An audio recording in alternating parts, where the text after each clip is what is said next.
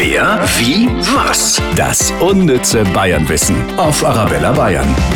Wir verraten Ihnen jeden Tag Dinge über Bayern, die Sie vielleicht noch nicht gewusst haben. Der höchstgelegene Ortskern Deutschlands ist in Balderschwang im Oberallgäu auf einer Höhe von 1044 Metern. Und der Ort Balderschwang hat auch eine Geschichte zu seinem Namen.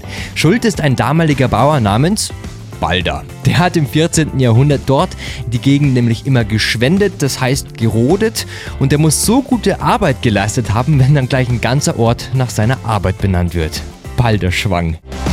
Wer, wie, was? Das unnütze Bayernwissen auf Arabella Bayern.